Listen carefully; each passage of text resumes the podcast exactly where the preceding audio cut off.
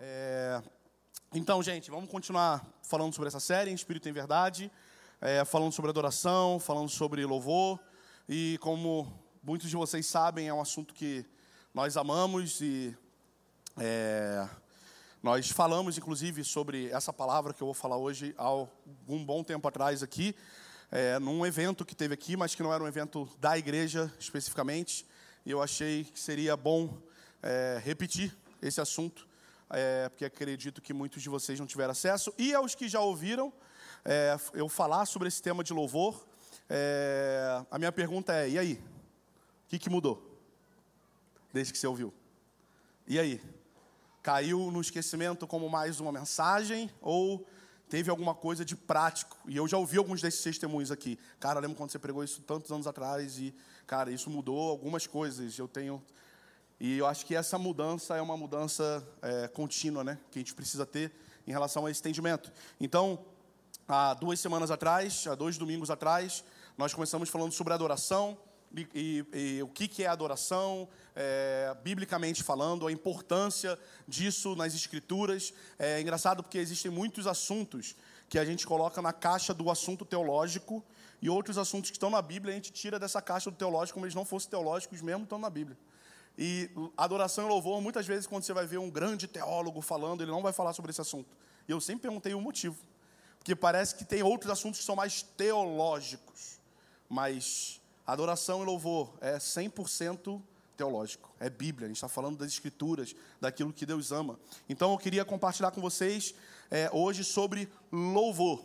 E aí eu queria te fazer essa pergunta: você sabe qual é a diferença de adoração e louvor? O que é adoração e louvor? Eu sempre falo que parece que é nome e sobrenome, né? Louvor e adoração. É uma coisa só, é uma palavra gigante, né? Louvor e adoração. Congresso de louvor e adoração. Parece que é nome e sobrenome, mas existem diferenças entre louvor e adoração. E a gente falou de adoração há duas semanas atrás. Louvor é também uma resposta que nós damos à revelação de quem Deus é, porém é uma resposta específica. Então pensa assim, adoração é algo maior. Que adoração não é só música, a gente já falou sobre isso. Adoração é um serviço, a gente já falou várias coisas. Dani também pregou sobre isso, sobre o que é adoração. E louvor está contido dentro de adoração. E louvor é um jeito específico de você adorar a Deus. E de que jeito é esse? É um jeito físico, corporal. Então, assim, não, Fábio, eu gosto de louvar, mas eu gosto de louvar assim, ó.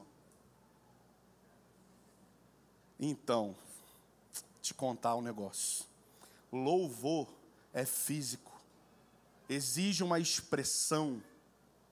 E, Fábio, você que está falando isso, não, a Bíblia está dizendo isso. Quando a gente vai começar a, a, a, olhar os salmos, por exemplo, e como eles louvavam a Deus, nós vamos ver que é sempre alguma expressão física. Então, primeira coisa que a gente precisa entender é que louvor significa, a palavra louvor significa elogio. Louvar a Deus é elogiar a Deus. E louvor é para toda a igreja, não é opcional. O responsável pelo louvor na igreja não é a equipe de música que estava liderando aqui agora.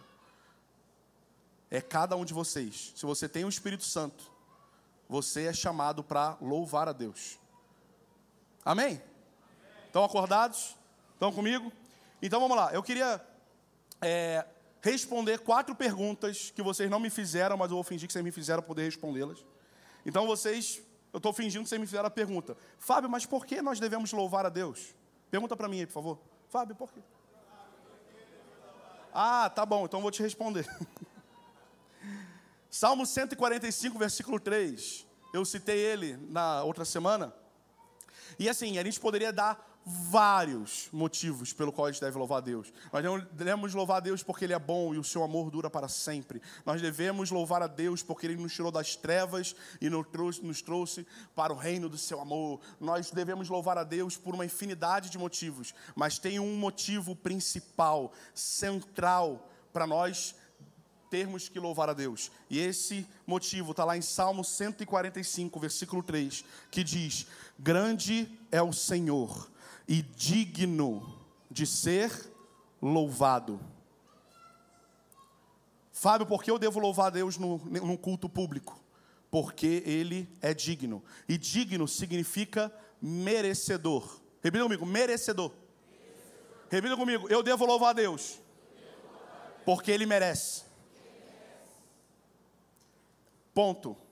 Poderia dar uma lista de motivos, mas eu sempre paro nesse porque esse já é completamente suficiente. Ele merece que a gente louve Ele com tudo o que a gente tem, com toda a nossa força, com toda a nossa intensidade, porque simplesmente Ele é digno. Então a forma que nós louvamos a Deus não tem a ver com o nosso jeito, não tem a ver com o nosso perfil, não tem a ver com se você está cansado, se você está alegre, se você foi demitido, se você foi promovido, se você é fleumático, se você é sanguíneo, não tem a ver com isso. Tem a ver com a dignidade de uma pessoa. Ele é digno.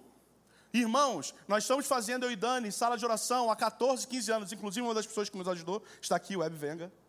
É, ele nos ajudou lá atrás a como começar esse processo. E, cara, deixa eu contar uma coisa para vocês. Vocês não vieram na sala de oração. Estão preparados? Uma revelação bombástica sobre a sala de oração. Tem turno que é chatão. Você não sente nada. E eu vou te falar uma outra coisa. Não é um ou dois, não, tá? Mas a gente está há 14 anos fazendo isso. Por que a gente não parou? Porque ele continua sendo digno. Ele merece que a gente esteja nesse lugar diante dele. Não é porque se eu vou receber arrepio, não é se é porque ele vai responder as orações que nós temos feito. Ele é tão bom que de lambuja ele ainda responde às orações. Olha, é um plus ainda. Ele ainda ouve e responde, ó. Mas ele é digno. A gente começou, eu lembro de turnos que a gente fez em que nem era na nossa sala de oração, em outra sala de oração, que literalmente, literalmente só tinha a gente. A gente abria, a gente chegava lá e era em outra cidade. A gente viajava 50 minutos para chegar numa sala de oração vazia, sem ninguém. E às vezes, um dia anterior, a gente estava numa grande conferência com 4 mil pessoas ministrando.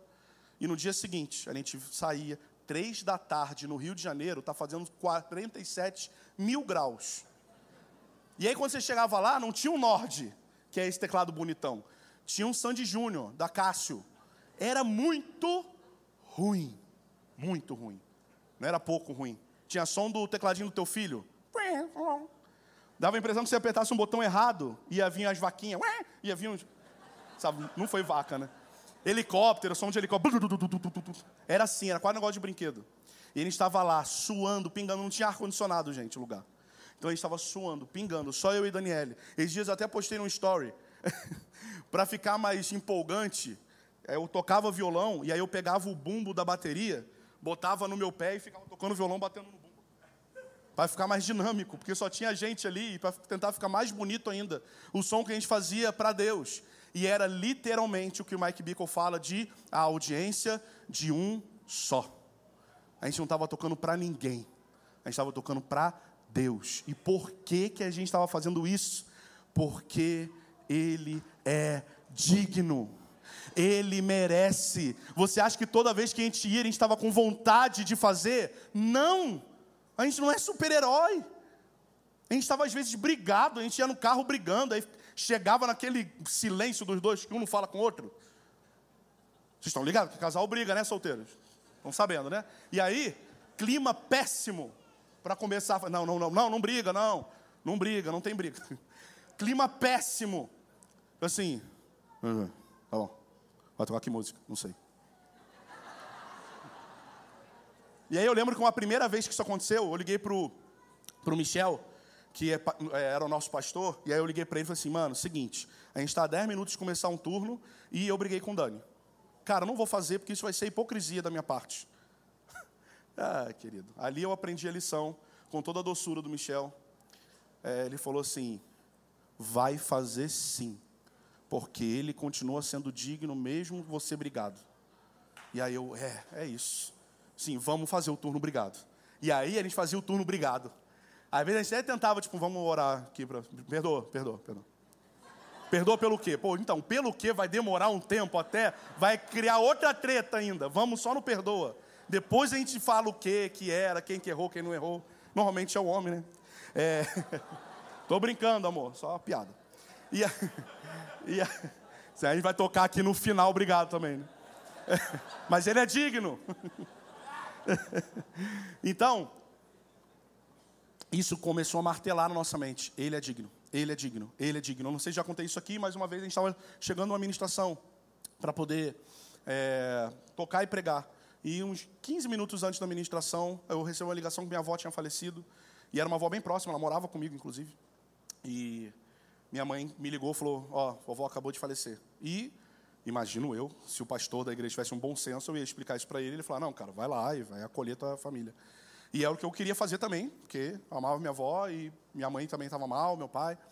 E na hora que eu ia falar com o pastor, Deus falou comigo: aproveita esse momento de luto e canta para mim, porque eu continuo sendo digno. E eu lembro que o set list que gente tinha separado era só de música de exaltação a Deus. Só de música elogiando. Parece que ele preparou o nosso set list antes para ser uma lição para gente. E a gente liderou a adoração cantando músicas de como ele era bom, enquanto minha avó tinha acabado de falecer. Deus é digno. Não importa como você chega aqui, se está cansado, se está um calor, se está triste, se está feliz, a dignidade dele não é alterada por isso. Sempre quando você entrar por essa porta, você precisa dar tudo. A gente precisa sair carregado de maca aqui.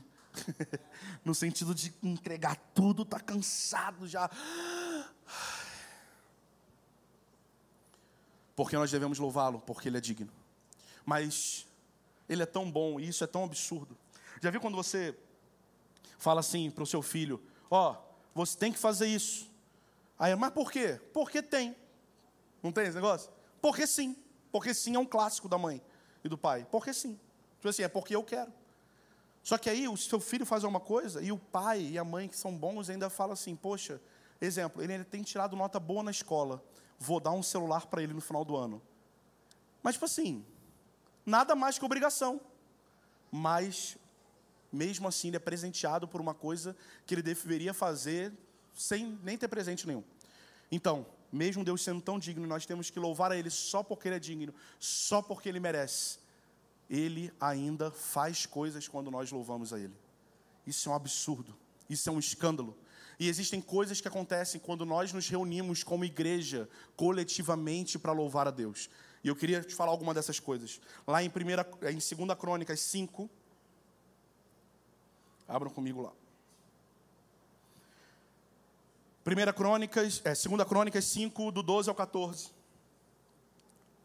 Diz assim: Os levitas, eu queria muito que vocês imaginassem essa cena, tá bom? Imagina como se fosse a, a equipe de música aqui que tocou, beleza? Os levitas, cantores, todos eles, isso é Asaf e Manja do Tum, ou seja, ali, é, é, é só uma aplicação prática, não é isso na Bíblia, não, tá? Calma, é só um exemplo, viu? Asaf é mãe de Edutum, tem ali o Fábio, a Dani, o Pedro, a Ellen. A gente está aqui, num culto público. E seus filhos e parentes vestidos de linho fino, com símbolos, alaúdes e harpas, ou seja, com, hoje com guitarras, teclados e bateria. E aí continua, ele fala, estavam em pé ao lado do altar, é, e juntamente com eles 120 sacerdotes, que tocavam as trombetas. Quando tocavam as trombetas em uníssono, e cantaram para serem ouvidos, louvando o Senhor, dando-lhe graças, e levantaram suas vozes com trombetas, símbolos e outros instrumentos de música, e louvaram ao Senhor. Deixa eu dar uma pausa. Quando um culto estava acontecendo, música estava acontecendo, louvor estava acontecendo, os sacerdotes reunidos, e louvor subindo aos céus, e eles cantavam nesse louvor, porque Ele é bom, porque o seu amor dura para sempre. Isso era uma música. Então, o que aconteceu quando, quando esse episódio acontecia ali? Então uma nuvem encheu o templo do Senhor, de modo que os sacerdotes não conseguiam permanecer em pé para ministrar por causa da nuvem, porque a glória do Senhor encheu o templo. Como eu falei na outra semana, música não é só para introduzir a reunião. Não é essa a importância que Deus dá para a música. Tem música na Bíblia inteira. Na criação tem música, no nascimento de Jesus tem música, na última ceia tem música, na, no fechamento da história tem música. Deus ama música. Deus se importa com música. Ele gosta de música. Ele não vê música como uma introdução para o culto. Ele não vê a palavra como uma coisa mais importante, porque a música certa e bíblica, ela é a própria palavra cantada. E quando a igreja se reúne, músicos se reúnem para louvar o nome de Deus, uma nuvem de glória pode encher esse lugar aqui. De modo que a gente nem permaneça em pé, tamanho a glória de Deus. O que, que a gente aprende com isso? Que o louvor muda a atmosfera de um lugar. Quantas vezes a gente tem intercedido, até na sala de oração, e muito antes de a gente chegar aqui, eu e Dani, vocês já têm intercedido a igreja em Bragança há tantos e tantos anos, clamando, Senhor, muda a, a, a mentalidade dessa cidade, muda a política da cidade, a injustiça. E aí a Bíblia está dizendo, então, se vocês louvarem a Deus, eu posso derramar minha glória sobre vocês e esse lugar ser mudado. E esse lugar pode não ser só esse prédio, mas ser essa cidade.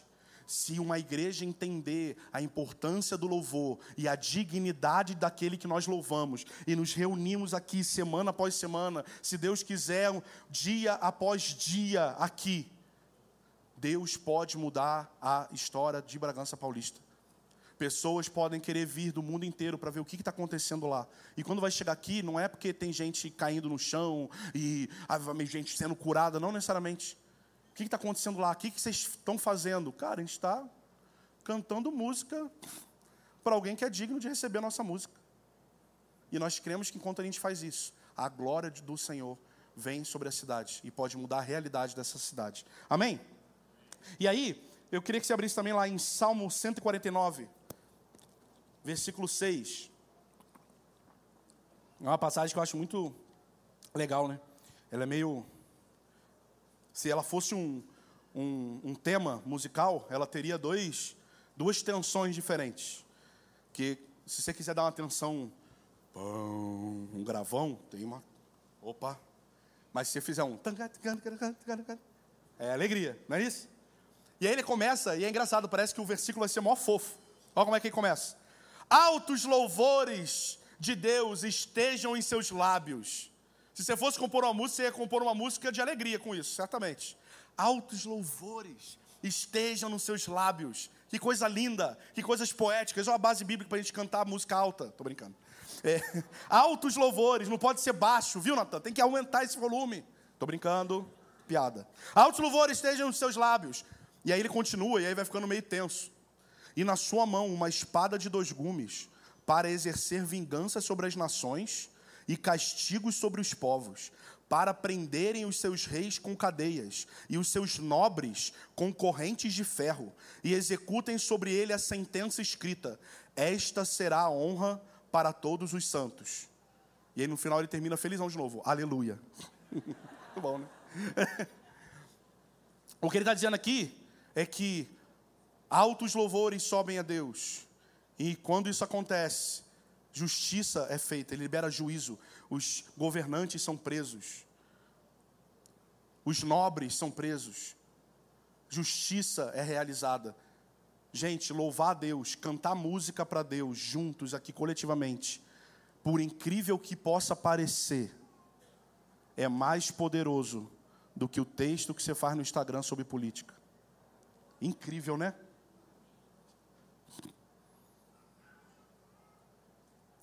cantar músicas para um Deus que ama ouvir música, principalmente quando você não quer, é poderoso demais.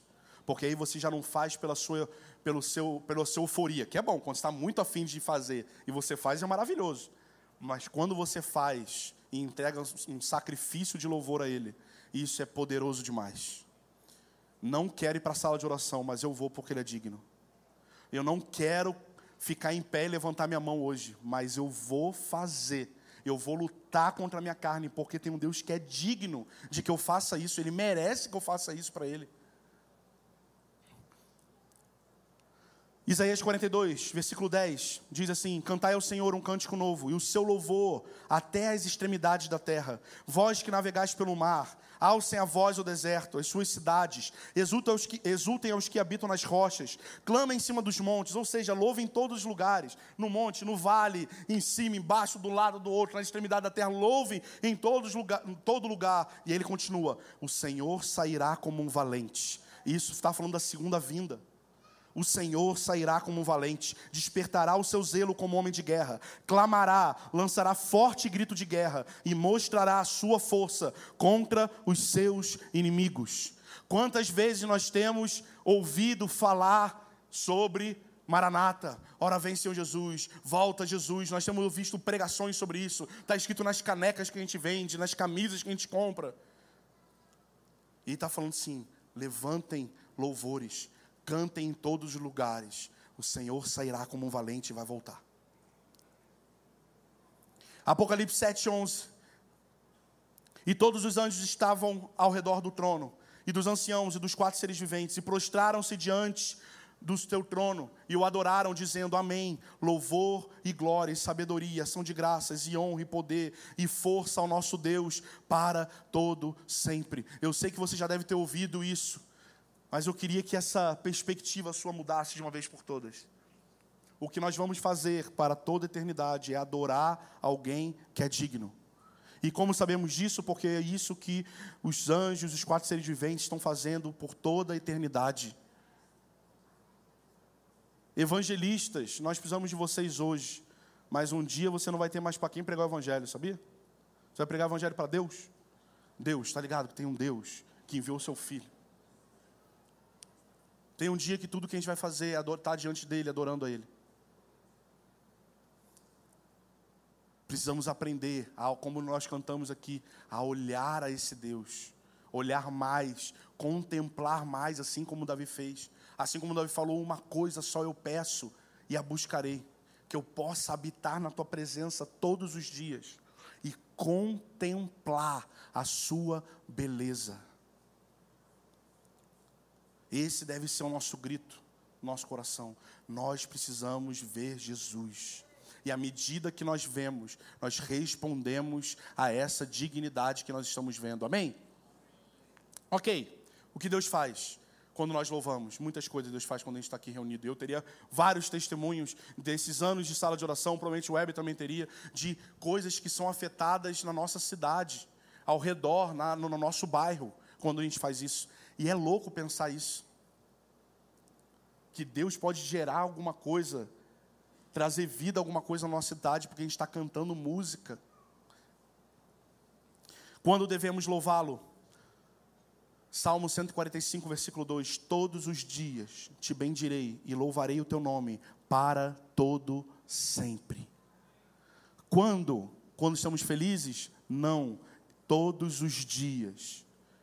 No dia bom no dia mal, como cantamos, todos os dias ele é digno de receber o seu louvor.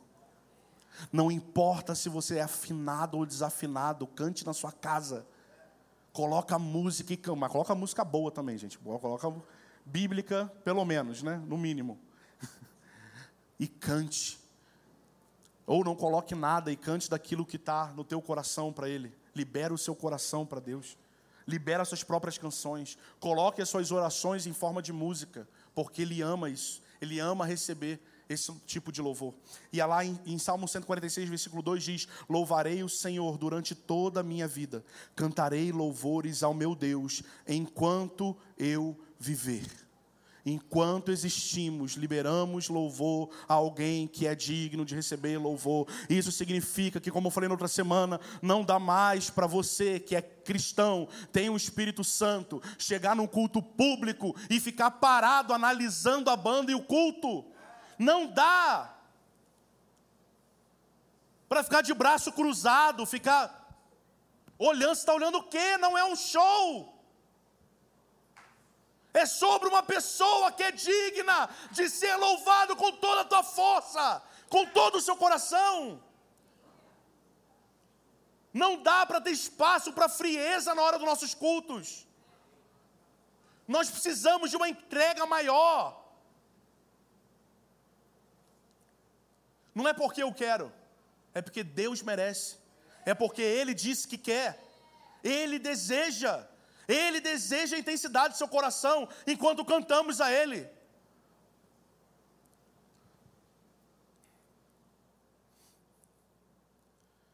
Eu não quero desvalorizar alguns assuntos da Bíblia, jamais faria isso.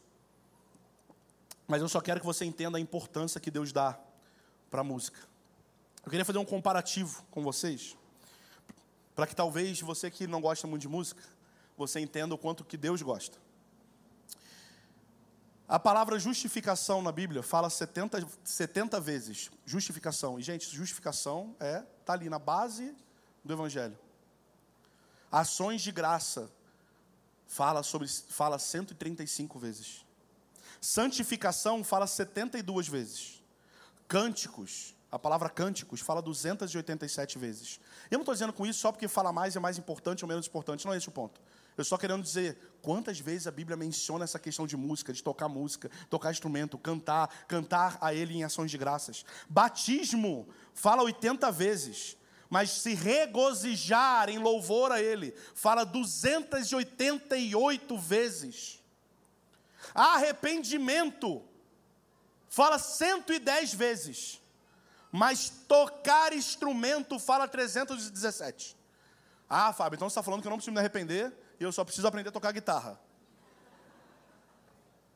Você, ah, então não precisa se arrepender. A Bíblia fala mais de tocar. Vou aprender a tocar e continuo. Pelo amor de Deus, né, gente? Mais uma vez, eu não quero desvalorizar o batismo, o arrependimento. Pelo amor de Deus, é o fundamento da, da, da nossa fé. São doutrinas básicas. Mas, eu estou querendo dizer que Deus ama essa, a música. A segunda vinda de Jesus é falada na Bíblia 318 vezes. Mas louvor é falado 340 vezes. Música é falado 800. Dança é falado 26 vezes. Ordem de brado é falado 65 vezes. Cantar para ele 287 vezes. A alegria em louvor é ordenada 288 vezes. Adorar ou adoração é falado mais 228. Não é possível que a gente ache normal se sentir maduro, porque na hora do louvor a gente fica numa posição de análise e de sommelier de culto e de sommelier de louvor. O momento em que estamos cantando a alguém que é digno não é o momento de você mexer no seu celular. Não é o momento de você sair para beber água. É o momento de a gente estar com toda a atenção e todo o coração lançado a Ele. É o momento de você entregar, porque na hora da palavra, que é hiper importante tanto quanto, é a hora que você vai receber um alimento. E isso mostra o quanto nós somos consumistas. Nós valorizamos o momento que a gente recebe e a gente vem para cá e sem entender que antes da palavra a gente dá tudo que a gente tem. E não é de qualquer jeito, é com tudo que a gente tem.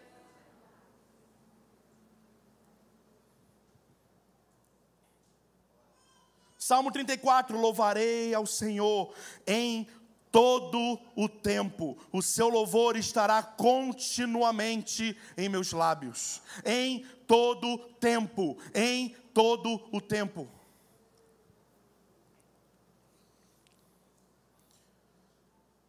Ok, devemos louvar Ele porque Ele é digno. Quando nós louvamos, Ele ainda faz coisas nós temos que fazer isso durante todo o tempo. Mas a grande questão é como? Como devemos louvar a esse Deus? E aqui entra um grande problema, porque principalmente na nossa geração, onde tem um falso discurso de liberdade, de eu faço o que eu quiser, eu faço o que eu estou afim, a gente acha que a gente pode também louvar Ele como a gente quer. E pior, a gente usa versículo para embasar isso vai falar assim. Uma vez eu recebi uma mensagem dessa quando eu falei: temos que louvar a Deus com toda a nossa força. E aí a pessoa respondeu assim: temos não. Para a liberdade ele nos libertou. Pega ele, Jeová. Assim, pô, não. Aí esse dia, vou confessar meu pecado, eu fui abrir o perfil. Desculpe, irmãos, eu fiz isso. Eu fui abrir o perfil do irmão. E aí eu vi um grande teólogo, de 15 anos. A foto. Meu Deus, para liberdade eu liberdou. Ou, ou, seja, eu te libertei para você ter liberdade de não me louvar. Eu te libertei para que você fosse livre para você fazer coisa contra o que eu quero que você faça. Ah, mas é a mente desse século. Eu vou fazer o que eu quiser. E aí outra coisa a gente fala, Deus entende. Gente, onde está essa passagem que Deus entende? Um monte de coisa errada que a gente faz, a gente fala, Deus é misericórdia, Ele vai entender. Eu estou cansado hoje, Ele vai entender que eu não vou dar louvor a um Deus que, que, que criou os céus e a terra, porque afinal de contas o trabalho hoje foi, ó, Ele entende. Qual é a base bíblica para você dizer que Ele entende? Qual é o seu melhor argumento? Faça isso. Se você por acaso está ouvindo essa mensagem, você está pensando que você tem um bom argumento para você não dar de tudo que você tem aqui no momento de culto, por exemplo.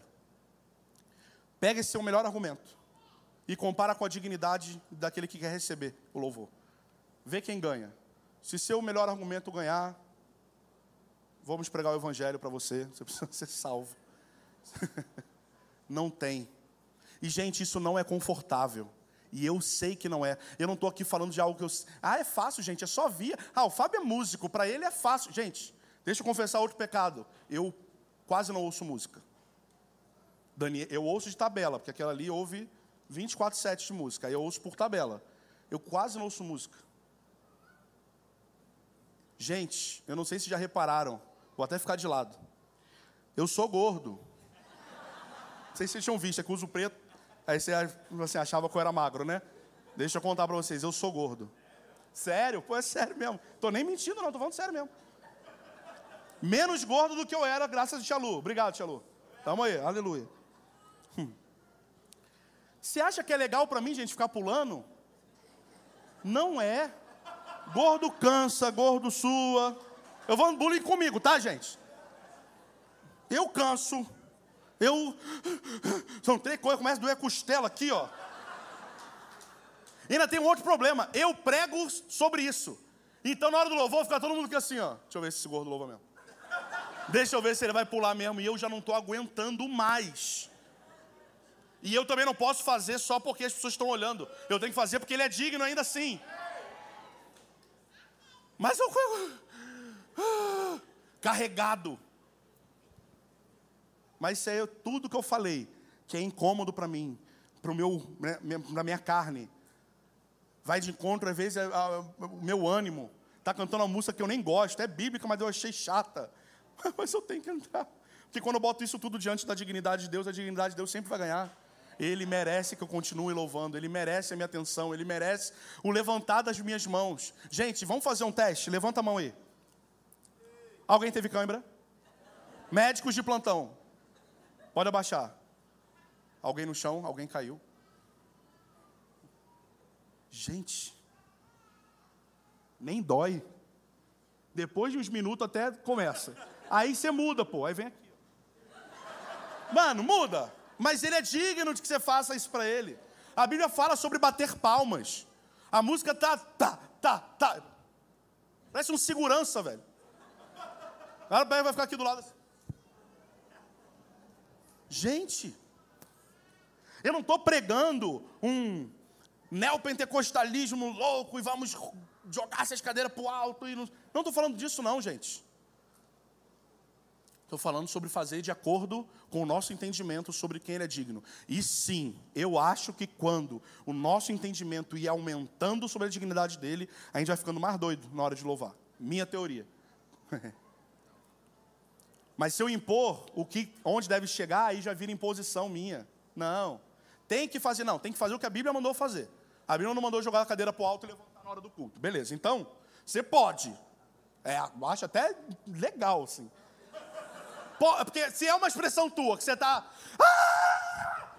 Quando você. Vamos lá. Quem já foi num jogo de futebol? Quando o teu time faz gol, você comemora que nem você canta música no culto aqui?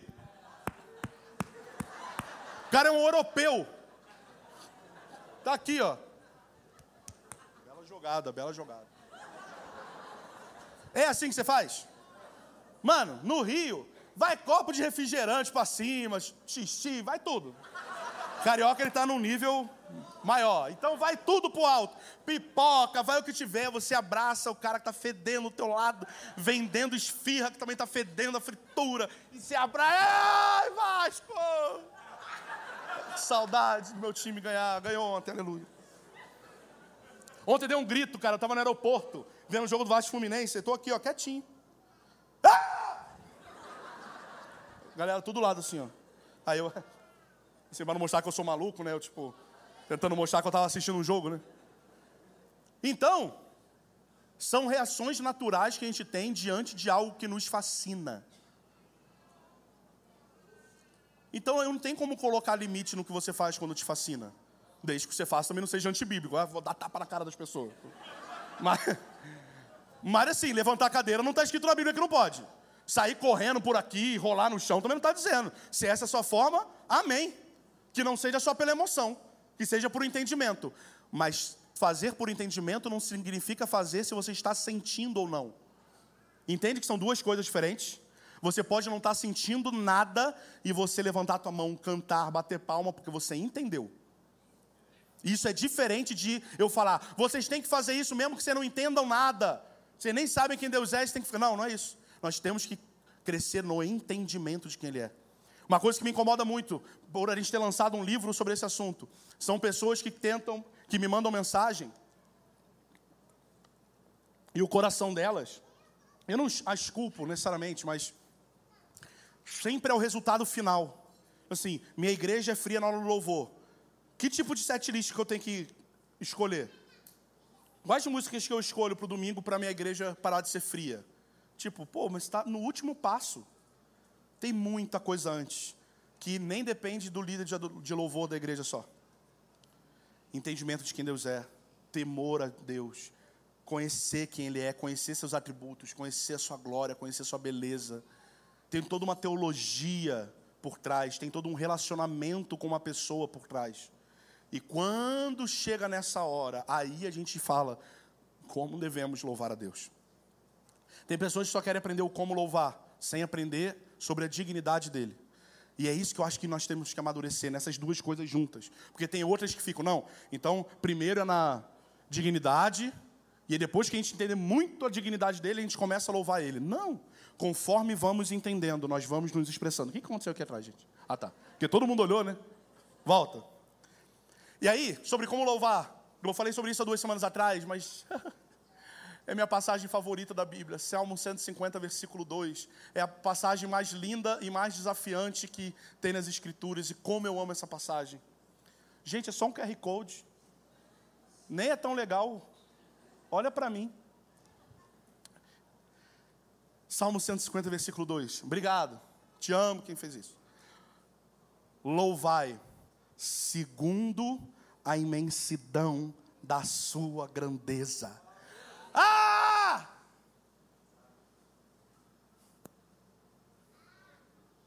O nosso louvor. O nosso louvor precisa ser na mesma medida do quanto Deus é grande. Ah! Deus não é pouco grande, não, gente. Ele é o Criador de todas as coisas.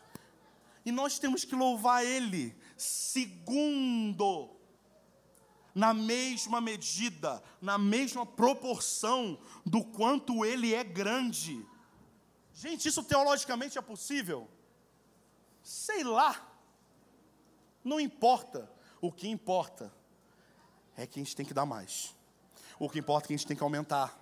O que importa é que a gente não pode chegar e reparar em culto. O que importa é que a gente vai ter que vibrar diante de Deus. O que importa é que a gente tem que ser intenso diante de Deus. O que importa é que esse sarrafo vai ter que aumentar, gente. Segundo a imensidão da sua grandeza. Sabe quanto Deus é grande? A Bíblia diz que ele mediu a água do universo. Pensa na água do universo. E só pensar nisso já é difícil para nossa mente. Mas tenta pensar a quantidade de água do universo. No nosso planeta, a maioria é água. Tenta pensar em toda a água do universo. Então, a Bíblia diz, faz assim com a mão. Agora faz assim, ó. Fala que toda a água do universo cabe na concha de sua mão. toda a água do universo cabe na concha de sua mão. Diz que ele mediu a extensão dos céus a palmos. Os astrólogos dizem que se ele voasse, se voássemos na velocidade da luz, que é 300 mil quilômetros por segundo, a gente não vai entender isso, tá? Mas vamos fingir que a gente está entendendo a grandeza disso, tá? Se nós voássemos na velocidade da luz, que a velocidade da luz é 300 mil quilômetros por segundo, nós demoraríamos ainda assim 92 bilhões de anos-luz para dar uma volta no universo observável. E ele mede céus a palmo. Toda a água cabe na concha de sua mão. A Bíblia diz que ele pesa o pó da terra numa medida e pesou os montes com pesos e as colinas em balanças. Isaías 40 diz que para ele as nações são como gotas em um balde, como o pó das balanças. Ele considera as ilhas como um grãozinho. Ele abriu o mar e delimitou até onde as ondas podem parar, está escrito lá em Jó. E o mais impressionante para mim, Salmo 147, 4. Ele conta o número de estrelas e chama cada uma delas pelo nome. O que mais impressiona é quando eu fui descobrir que existem mais estrelas no céu do que grãos de areia em todas as praias e desertos, desertos do mundo todo. Pensa em pegar um punhado de areia. Eu falar, ó, conta aí quantos tem. Um punhadinho só. Todas as praias e desertos de todo o universo. Existem mais estrelas do que grãos de areia. E mesmo assim, esse Deus grande chama cada uma das estrelas pelo nome. E aí a gente volta para Salmo 150, versículo 2: Louvai-o segundo a imensidão da sua grandeza, não dá mais. É tudo, tudo, toda intensidade, toda vibração, todo louvor, teu grito, teu canto, teu júbilo. Ai, Fábio, gritar não precisa que Deus não é surdo, mas Ele gosta porque Ele fala sobre se regozijar em júbilo. Você imagina alguém se regozijando de júbilo assim? Uh. Santo. Porque Deus não é surdo, mas Ele gosta de ouvir grito. Ele gosta de júbilo, Ele gosta de canto ele gosta de dança. Salmo 29, 1 e 2 diz: Tributai ao Senhor, seres angelicais. Tributo significa pagamento. Pagar um tributo. Tributai ao Senhor, seres angelicais. Tributai glória e força ao Senhor. Tributai a glória devida ao seu nome. Repitam: tributai a glória devida ao seu nome qual é o nível de glória devida ao nome de Deus que você tem que tributar a Ele. É a glória devida, não é tipo cartão de crédito, tu paga o mínimo, não. Tem que ser valor cheio. É tudo. Adorai o Senhor na beleza da sua santidade. Deus não, recebe, não é obrigado a receber o louvor que você quer dar. Ele só aceita o que ele quer receber. Caim e Abel. Os dois apresentaram uma oferta diante do Senhor. Ele aceitou a oferta dos dois? Não importa a oferta que você quer dar para ele, gente. Importa você dar aquilo que ele quer receber. Ah, mas ele entende. Não, entende, não. Não, mas ele, ele, ele tu sabes. Eu estou dando só esse resto aqui. Tu sabes. Porque afinal de contas eu me expresso pouco porque eu sou maduro. Maturidade cristã tem a ver com o quanto você obedece à voz de Deus e aos seus ensinamentos. Maturidade cristã não fala sobre você ser ranzinhos aí.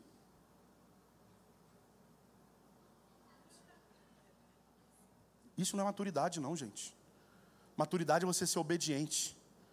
Maturidade é você entender o que a gente está falando aqui e praticar isso para sempre. Todos os dias em todo o tempo louvaremos ao Senhor. O seu lábio sempre estará, seu, nosso louvor sempre estará em nossos lábios. Maturidade não tem a ver com ficar analisando pessoas. Já viu? Fica assim. Hum, isso aí tudo é na alma. Já viu? Isso tudo na alma é bom, né? Isso é tudo na alma. Mas a Bíblia disse: minha alma louve ao Senhor.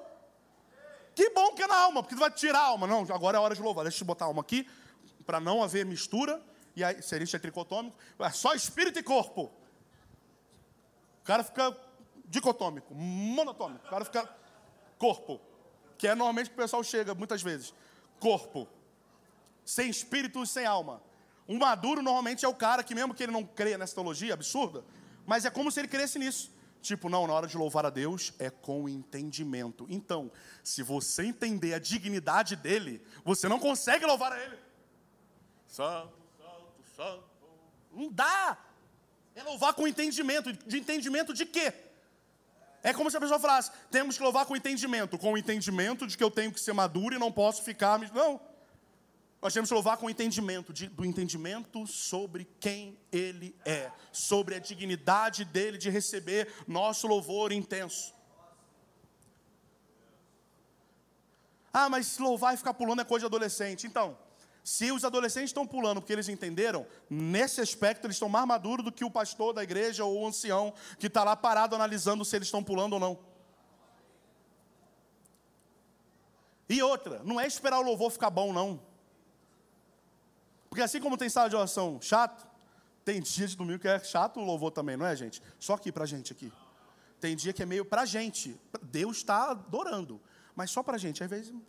É meio chato. É, e aí, a pessoa chega numa postura, e aí é o que Dani tinha falado na outra semana, de que não entende que é um serviço. Ela chega aqui e fica assim: vai, equipe de louvor, me convence de que vai ser bom. Opa, tocou que ruge o leão. Opa, tocou, a terra clama. Opa, tocou, qual é a outra? Tem, tem, tem a música básica, né? Que a gente está quase limando por enquanto aqui, porque virou um negócio de. Parece que o culto fluiu, nem fluiu. Porque o que levou as pessoas a cantarem com força não foi a dignidade de Deus, mas foi porque aquela música ela gosta. E aí isso esconde a falta de revelação que a igreja tem. E a gente poderia, como líderes de adoração aqui, manipular vocês. Eu poderia hoje ter, escolher um set list que ia botar que ruge o leão, depois emendar com a terra clama, depois a gente vai aqui, ó. Nada mais, uh, nada além de ti. E eu amo essas músicas todas, tá, gente? E aí, para terminar lá em cima, o fogo teu. Uh! Pro vídeo ia ficar massa. O Douglas me convidou para vir para cá para poder ajudar nessa, nesse aspecto sobre louvor. E para eu poder mostrar serviço para ele, eu poderia só botar as músicas, que eu sei que eu vou manipular vocês, e eu sei que tipo de nota os músicos conseguem fazer, e que tipo de batida na bateria o baterista pode fazer, que vai fazer que vocês se animem. Sabia disso? Nós temos o controle de conseguir manipular vocês. Só que nós abrimos mão disso, e eles são testemunhas disso. Nós temos a, a gente abre mão disso porque a gente não quer fingir que tem uma coisa que a gente não tem. A gente quer construir revelação sobre quem Ele é, a ponto de a gente conseguir louvar a Ele, independente da música, desde que ela seja bíblica. Se você está pensando, ah, o Fábio está falando isso, que ele quer um louvor animado quando ele, quando ele toca. Ah, isso aí é mole de fazer, gente. Fácil. Vocês sabiam que se o bumbo bater, o bumbo da bateria ali, ó, esse, isso aqui, gente, se isso aqui bater na mesma pulsação do nosso coração, isso leva vocês a se empolgarem? Você sabia disso? Por isso que as raves, qual é a batida da rave, gente? Tum, tum, tum, tum, tum, tum. É fisiológico. É fisiológico que fala? É, se não fosse, vocês entenderam, né? É fisiológico o negócio. Você nem sabe que está sendo manipulado, mas você está. E a gente pode usar isso sempre. Eu posso tacar um acorde menor ali, ó.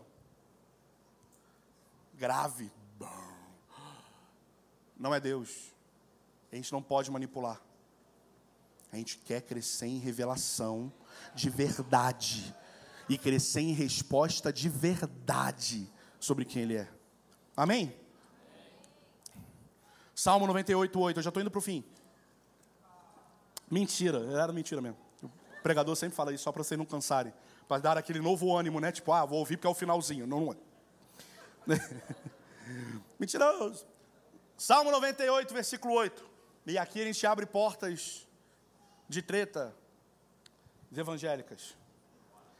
Batam palmas os rios, juntos regozijem-se os montes, antes da treta. Bicho, o rio que nem a mão bate palma, velho. Como é que um rio bate palma? Sei lá, o Léo depois explica teologicamente isso aí para a igreja.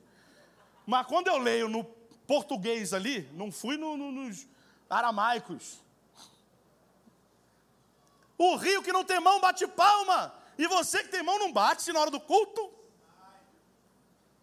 Bater palma não dói também, não, gente. Aqui nem levantar a mão, não chega nem da cãibra. Mas eu não quero. Problema é seu, ele é digno de que você faça. E ele quer que você faça. Os montes regozijam. A gente não pode ficar passivo.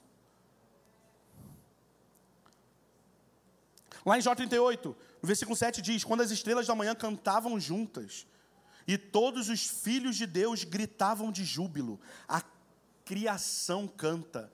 A criação está louvando a Deus, a estrela está louvando a Deus, o mar está louvando a Deus, os montes estão louvando a Deus, os montes estão gritando de júbilo. Ah, como diria Lê, vamos lá, alguém. Que mão. É, eu não sei falar que é mão, gente, eu não sei falar nada em inglês. Não sei se é que mão, camão, eu não sei. Mas vocês entenderam. Vamos lá, alguém, que é em português. Salmo 149, versículo 3. Aqui abre a porta da treta. Louvem seu nome com danças. Uh! Quem odeia dançar aqui que nem eu? Levanta a mão. Levanta, gente, seja sincero. Tipo, você não é obrigado a gostar de dançar, tá bom? Eu odeio dançar, gente. Daniela fala que eu danço bem. Daniela fala que eu tenho um, um certo gingado. E não vou mostrar para vocês, obviamente. não chegaria nesse nível de de degradação humana.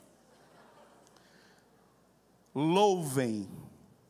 Se estiver feliz, caso você deseje, caso em sua, dentro de sua liberdade, você queira naquele dia louvar com danças, você louva. Não, não, não. Louvem seu nome com danças. Isso é, é, o testemunho, não é uma doutrina, mas é um testemunho que a gente está aprendendo em Salmos. Louvem o seu nome com danças. Cantem a ele música com harpa e tamborim. Dança. Deixa eu falar uma coisa para vocês. Durante muitos anos, eu bati muito nas meninas da dança, das igrejas. Sabe? Do véu? Vou confessar mais o pecado. Hoje estou bem confessante. E aí eu sempre criticava, tinha muitas críticas a essa equipe do véu. Que aí tem sempre um negócio que vai pra lá. E tudo que vai volta, depois sempre volta. E é quando chama de dança profética, aí piora. Assim, vocês estão profetizando o quê? Só que aí eu fiquei batendo muito tempo nisso. E aí eu descobri que eu estava batendo no lugar errado. Porque elas estão dançando. A igreja não estava. Ainda estava criticando quem estava dançando. Eu não estou querendo dizer que deveria ter um negócio do véu. É, é outro assunto. Eu não estou entrando nesse mérito mais, tá, gente? Isso aí é com o pastor da igreja, ele que se vira. Não é sobre isso. A questão é que eu estava um tempão criticando pessoas que, com, tanto, com todos os erros que eu via na minha perspectiva, elas estavam dançando. E tinha toda uma igreja que estava criticando elas dançarem e estavam estáticas que nem um segurança de shopping no culto. E eu falo, cara, tem alguém mais errado. É a gente que não dança. Mas se eu preciso saber dançar? Não. E esse é o problema. Ele não, falou, ele não falou, dancem todos aqueles que eu coloquei o dom da dança. Ele falou, dancem. Eu quero a tua dança. Ou seja, ele quer que você pague mico para ele, você que não dança que nem eu, gente. Ele é digno do seu mico. Ele é digno do seu constrangimento de.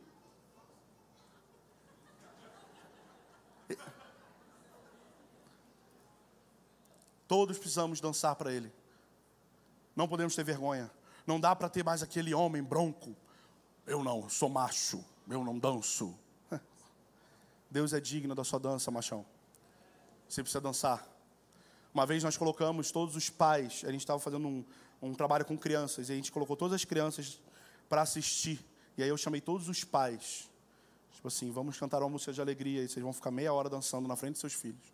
Porque seus filhos precisam ver que vocês, pais fortes, cuidadores, protetores, pagam mico também para Deus, diante de Deus, da dignidade de Deus. E isso vai ensinar os seus filhos também. E eles ficaram lá dançando, dançando diante dos seus filhos e diante de Deus. E os filhos estavam, obviamente, super felizes, dançando junto e olhando. Papai está dançando, ele nem sabe. Mas é porque alguém é digno dessa dança. Precisamos dançar para Deus. Mas como que você imagina que Deus se comporta quando nós fazemos isso? Seja sincero. Como você imagina que Deus está no seu trono recebendo a sua dança, o seu grito de júbilo, o seu, o seu rodar, o seu cair, o seu girar, o seu louvor? Durante muito tempo, quando eu era moleque, eu, eu, eu entendia que Deus estava tipo num trono. Dancem para mim, meus súditos. Eu sou digno dessa dança. Talvez você pense isso também. Mas não é isso que Deus está fazendo enquanto a gente está liberando dança para Ele. Não é essa postura de Deus. A gente vai ver lá em Sofonias 3,14 que diz assim: Canta ao filho de Sião, rejubila. Rejubila significa gritar em triunfo, bradar, aclamar, grite de júbilo para ele ó Israel, regozija-te, que significa alegria sem medidas, regozija-te de todo o coração. E aí, no três versículos depois, ele vai falar assim: E o Senhor teu Deus está com vocês, poderoso para te salvar, ele se exultará em você com alegria. Com o seu amor a renovará, ele se regozijará em você com brado de júbilo. Mano, ele não está indiferente à nossa dança, Ele não está indiferente ao nosso grito, Ele não está indiferente a levantar nossas mãos, Ele está devolvendo, se regozijando em nós com um brado de júbilo. Meu amigo, imagina o brado de um Deus que criou todas as coisas, e o motivo desse brado dele é a igreja. Ele ama essa festa, Ele ama esse calor.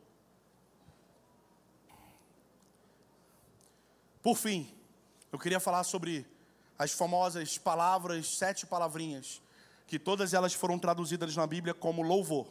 Então, se você ler ali, como eu falei, tem 300 e lá, lá, lá, vezes que a Bíblia vai falar a palavra louvor. Só que no original, nem sempre esse louvor fica comigo. Os músicos, quando sobe a igreja, fica oriçada, né? Calma, gente, fica comigo. Essa palavra foi traduzida como louvor. São no original outras sete palavras e cada uma delas significa uma coisa diferente uma da outra. Só que todas foram traduzidas como louvor. Pensa, não sei se já pensou nisso, mas pensa agora que eu acho que é interessante. É, se eu chegar para você, eu não vou fazer isso porque eu sou muito bonzinho, mas se eu chegasse, imagina real mesmo que eu agora fosse muito malvado e falar assim: sobe aqui você, louve a Deus. Qual é a primeira coisa que vem na tua cabeça? Como que louva a Deus? Louvai. Qual é a primeira coisa que você pensa? Levantar a mão, mais o quê? Hã? Cantar, dançar. Cada um tem uma ideia do que é louvar a Deus.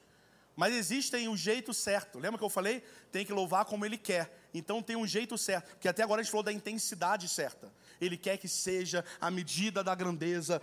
Essa é a intensidade que ele quer. Mas agora, não é para você fazer intensamente do jeito que você quer. É do jeito que ele gosta de receber. E a primeira palavra, eu vou passar bem rápido por elas. É, a primeira palavra é tolda. Não sei se é assim que fala, perdoa aí. Não falo essa língua desde que eu nasci. Então o sotaque está meio enferrujado. Mas finge que está certo. É engraçado que uma vez, a primeira vez que eu fui dar aula sobre isso aqui, eu mandei uma mensagem para o Aldair, nosso amigo, teólogo. Falei assim, mano, eu vou te mandar as palavras aqui Vê se está certo. Aí ele, manda áudio. Aí eu, sério, ele, sério, manda áudio aí. Aí eu, tá bom, toda, iada, cheio de... Aí ele respondeu assim, tá péssimo, mas tá tudo bem. Aí eu, nossa, que legal, bem animador, né? Toda, toda. Tem que botar uns negócios assim, né? Toda significa louvor de gratidão. É um tipo de louvor específico que é um louvor de, gra de gratidão, é um louvor de ações de graças, sacrifício de ações de graças. E ele é demonstrado, olha isso, gente. Vamos lá.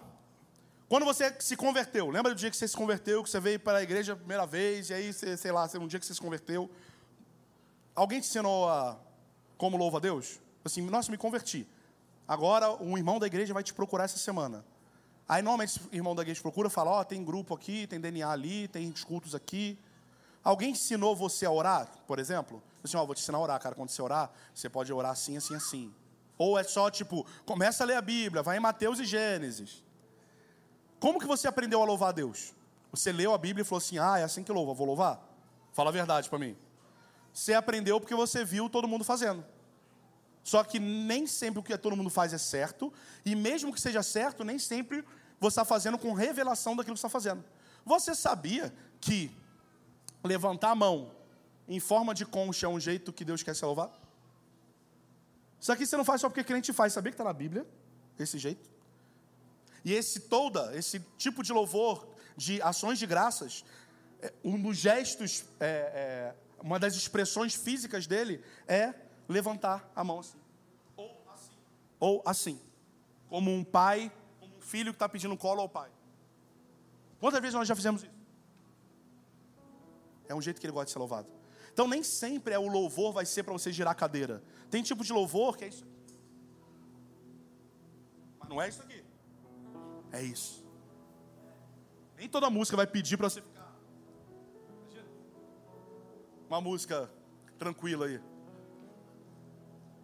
Hã? Em teus braços é. Não, né? A sensibilidade é nós sabermos que tipo de louvor ele quer naquele momento. Durante aquela música, qual tipo desses sete louvores que ele vai querer receber? Qual que faz mais sentido para o momento? Em teus braços é descanso, é meu descanso, provavelmente não é para pular. Pode também, porque às vezes foi tão bombástico para você, também não é proibido não, viu? Mas Continuando. Lá em Salmo 150 tem: Quem me oferece sua gratidão como sacrifício, honra-me e mostrarei a salvação de Deus. Um outro tipo é iada, louvor de reverência e rendição. É um tipo de louvor. E você tem como ser muito intenso. Lembra que a gente falou da intensidade? A intensidade muitas vezes vai ser pular, gritar, mas não é só isso. É intensidade de entrega quando tiver um louvor iada tocando rendição, eu me rendo, eu me entrego com toda a intensidade do mundo, respondendo aquele tipo de louvor que ele está recebendo no momento. E uma também das formas físicas de iada, eu tenho certeza que todos aqui já fizeram e não sabiam que estava na Bíblia, é como se estivéssemos atirando uma pedra para frente, aqui, ó. Já fizeram isso? Estava na Bíblia. E você achou que tinha aprendido no estádio. Com os argentinos, né? Outro tipo de louvor, zamar, que fala sobre louvar com instrumentos. Precisamos de músicos bons, que saibam executar o tipo de som que aquele ambiente está pedindo. Isso muda o que é um bom músico e um mau músico para adorar a Deus. Eu já toquei com muito músico muito virtuoso, que tocava muito bem. Que como a gente fala no meio da música, entortava tudo. Era só aquele. Era. Não tinha a menor sensibilidade. Não produzia melodias que nos levassem a ver algo. Terça-feira passada nós tivemos um turno. E durante o turno nós fizemos como se fosse uma trilha sonora para Apocalipse 5, enquanto a Dani e a Carol Morilha cantavam sobre Apocalipse 5. E a gente quis fazer como uma trilha sonora, como se estivesse tipo num filme, para que a gente estivesse como se estivesse dentro da própria história. E foi muito legal ver os comentários depois das pessoas falando. Ah, e as, as pessoas não sabiam que a gente fez isso. E elas respondendo: Nossa, eu estava na sala de oração e o que eu sentia era como se eu estivesse dentro dessa história, vendo isso tudo acontecendo, porque as melodias me levavam a esse lugar. Zamar. Mas eu não sou músico, Fábio, não tem problema. Salmo 147, 7. Cantai ao Senhor com ações de graças. Cantai louvores ao nosso Deus. E esse cantai aí é cantar. Não é só para com o microfone, é para cantar, mesmo que você não tenha um microfone na boca. Outro tipo de, adoração, de louvor é baraque. E baraque fala sobre saudar. É um, é um ato de humilhação.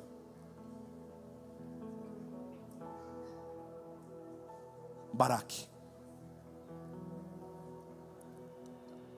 Qual foi a última vez que você, diante de Deus, se ajoelhou com lágrimas nos seus olhos, diante da majestade de um rei? Qual foi a última vez que você sentiu de fazer isso e fez? E qual foi a última vez que você não sentiu e ainda assim você fez porque Ele é digno de que você se ajoelhe diante dele em honra e louvor? Um outro tipo de louvor é Shabá. E Shabá é um grito de louvor, gritar de júbilo. A raiz dessa palavra fala sobre se dirigir a alguém em alto som, triunfar, fazer barulho. Shabá é um grito de júbilo.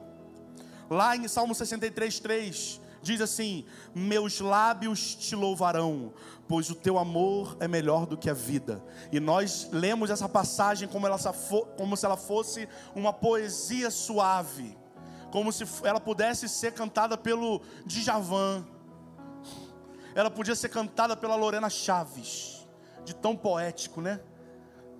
Meus lábios te louvarão, pois o seu amor é melhor do que a vida. Só que louvarão aí não é meus lábios te louvarão, louvar aí é Shabá meus lábios gritarão de júbilo, pois o seu amor é melhor do que a vida. É um grito de júbilo, de gratidão. Um outro tipo é terrilá, é o penúltimo tipo. Terrilá é um cântico espontâneo. E você pode dizer assim: ah, eu acho chato, canta música. Eu não gosto quando fica muito tempo no espontâneo. Mas Deus gosta. Esse é o problema. É óbvio que a gente não vai chegar aqui, que a gente nunca fez, ficar 40 minutos cantando espontâneo. Mas Deus gosta de receber o cântico espontâneo. E o que é o cântico espontâneo? É aquilo que o cântico terrilá, é o cântico que está sendo liberado no seu espírito para Deus. O que, que seu espírito está cantando para Deus? O que, que você teria para cantar para Deus agora? O que seu espírito tem a dizer a Deus nesse momento? Eu queria te encorajar, feche seus olhos. Eu queria que você liberasse uma música espontânea sobre o que teu espírito nesse momento está sentindo e está percebendo o que, que teu coração está cheio nesse momento que você quer cantar para Deus? Mas eu quero te fazer um outro desafio. Abre sua boca e coloque volume na voz. Pode ser bem baixinho, bem baixinho, para o outro do lado não ouvir. Mas coloca um volumezinho mais baixo que você puder. Mas coloca. Não só pensa nessa música. Cante mesmo. Componha uma música para Deus agora.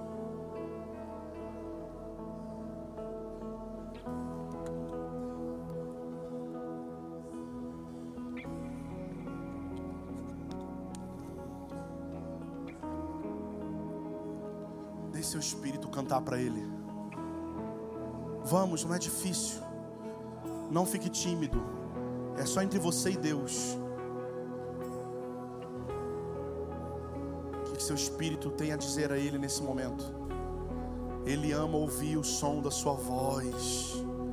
Ele é o seu papai que ama ouvir o som da tua voz.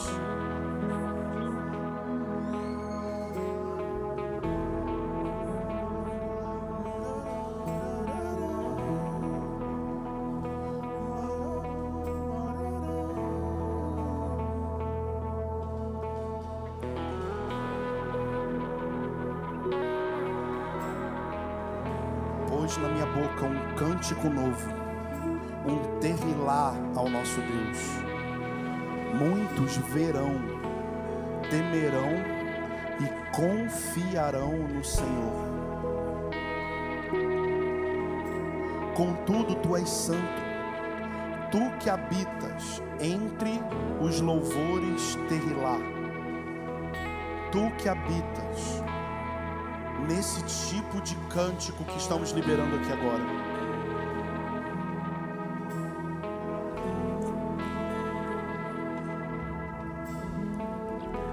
bendirei o seu nome em todo o tempo.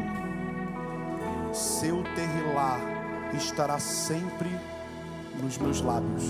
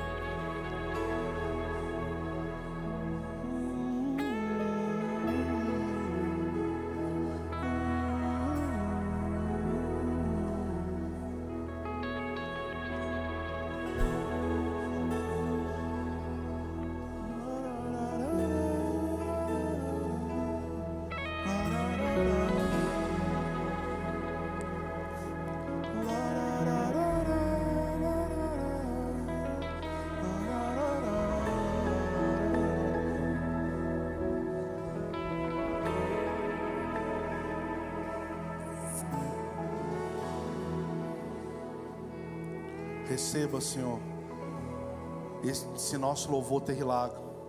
Receba essa nossa canção do nosso espírito. Irmãos, vocês podem ter essa prática todos os dias.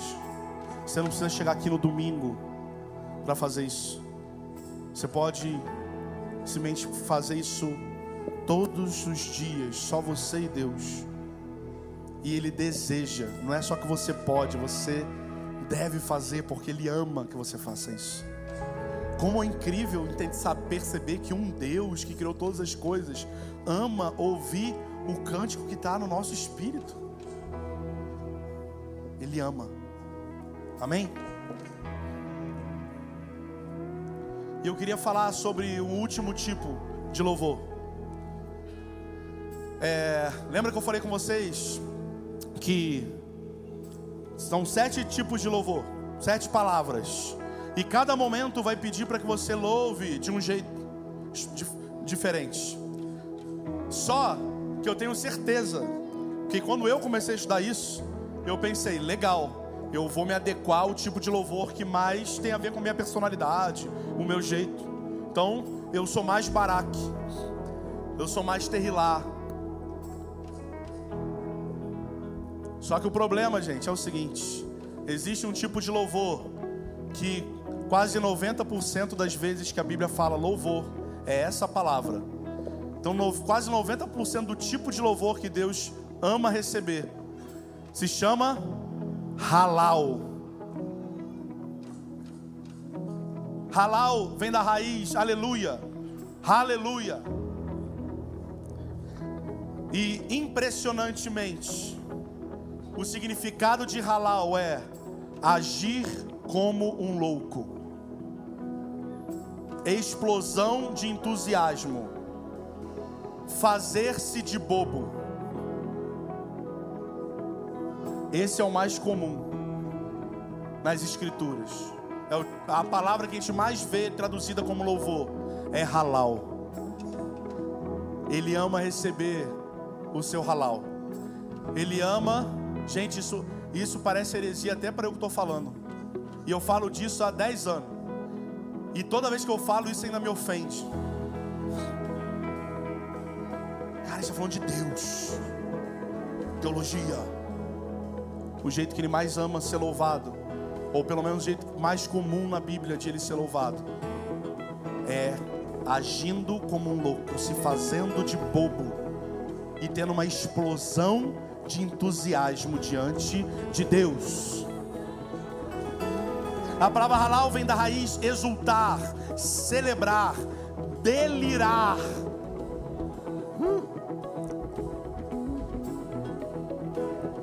Salmo 35, 18: Então te darei graças na grande assembleia e te louvarei, halal, entre toda a multidão. Salmo 107, 32: Exaltem na assembleia do povo e louvem halal na assembleia dos anciãos. Halal é um louvor apaixonado, halal é um louvor com sangue nos olhos, halal é um louvor que tu não fica parado. Impossível, na verdade, nenhum tipo de louvor, nem que o gesto seja esse. Existe uma expressão física no louvor, mas halal é o mais intenso deles. E é um choque para nossa mente, principalmente para quem é racional aqui. E eu te entendo, porque por incrível que pareça, acredite, eu sou racional. E parece que Deus fez pegadinha comigo, colocando esse tipo de mensagem, dons espirituais, cura e profecia, para eu falar porque eu sou muito racional. E isso choca minha racionalidade todas as vezes. Mas o problema é de quem? Meu. Ele ama receber esse tipo de louvor. Salmos termina lá no Salmo 150 do 1 ao 6. E é muito interessante porque todas as palavras que estão escritas ali, louvai-o, todas elas no último salmo o significado original é halal. Então eu queria fazer algo com vocês aqui nessa manhã. Fiquem de pé. E eu quero que eu quero ler essas passagens trocando a palavra louvai pelas palavras originais.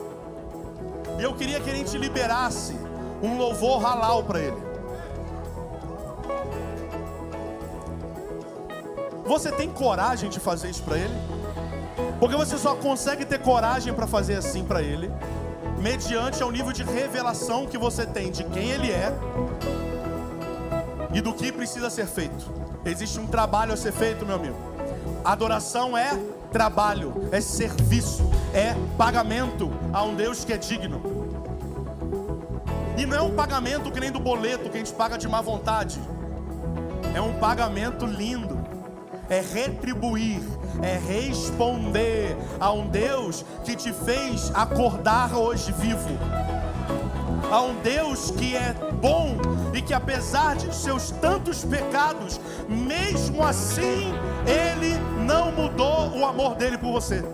Isso é um escândalo e Ele merece que você deixe o seu ser fleumático para lá, o seu ser melancólico, você ser o número 6, número 5, número 10, sei lá, você deixar isso tudo de lado. Porque alguém é digno. E meus amigos, eu estou com muita expectativa nessa casa ser uma casa que entende a dignidade de Deus e mude de uma vez por todas a forma que nós nos dirigimos a esse Deus. Ele merece a nossa intensidade, Ele merece. Salmo 150, versículo 1. Aleluia. Haja como um louco a Deus no seu santuário. Tenha uma explosão de alegria no firmamento, na obra do seu poder.